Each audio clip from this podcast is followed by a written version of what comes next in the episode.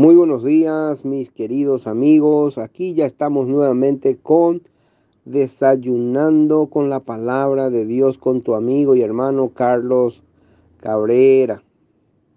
A Dios gracias, el cual nos lleva siempre en triunfo en Cristo Jesús y por medio de nosotros manifiesta en todo lugar el olor de su conocimiento. Segunda de Corintios capítulo 2 versículo 14. El título de nuestra reflexión en esta mañana se titula El cortejo triunfal.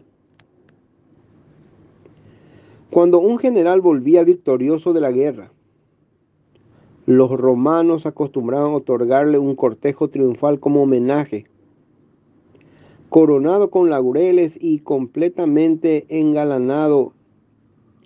El triunfador entraba en Roma en un magnífico carro con sus oficiales y el ejército victorioso detrás de él. Al mismo tiempo se traían animales para los sacrificios y se hacía quemar inciensos que despedían olor fragante.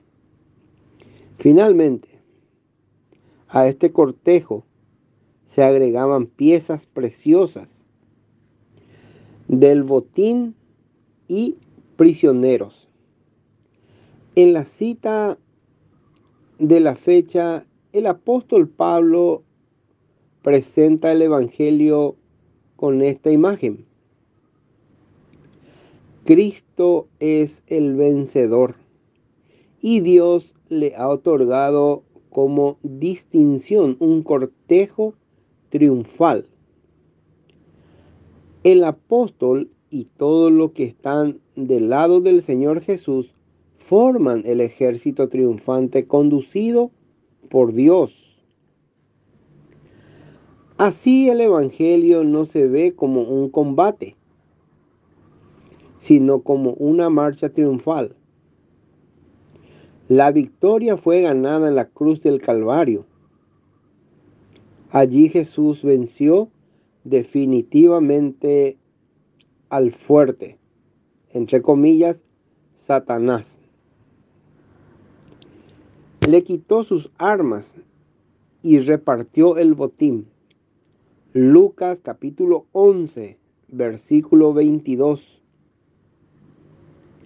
Pero en contraste con los grandes del mundo que obtienen sus victorias mediante la sangre de sus soldados, Jesús combatió solo,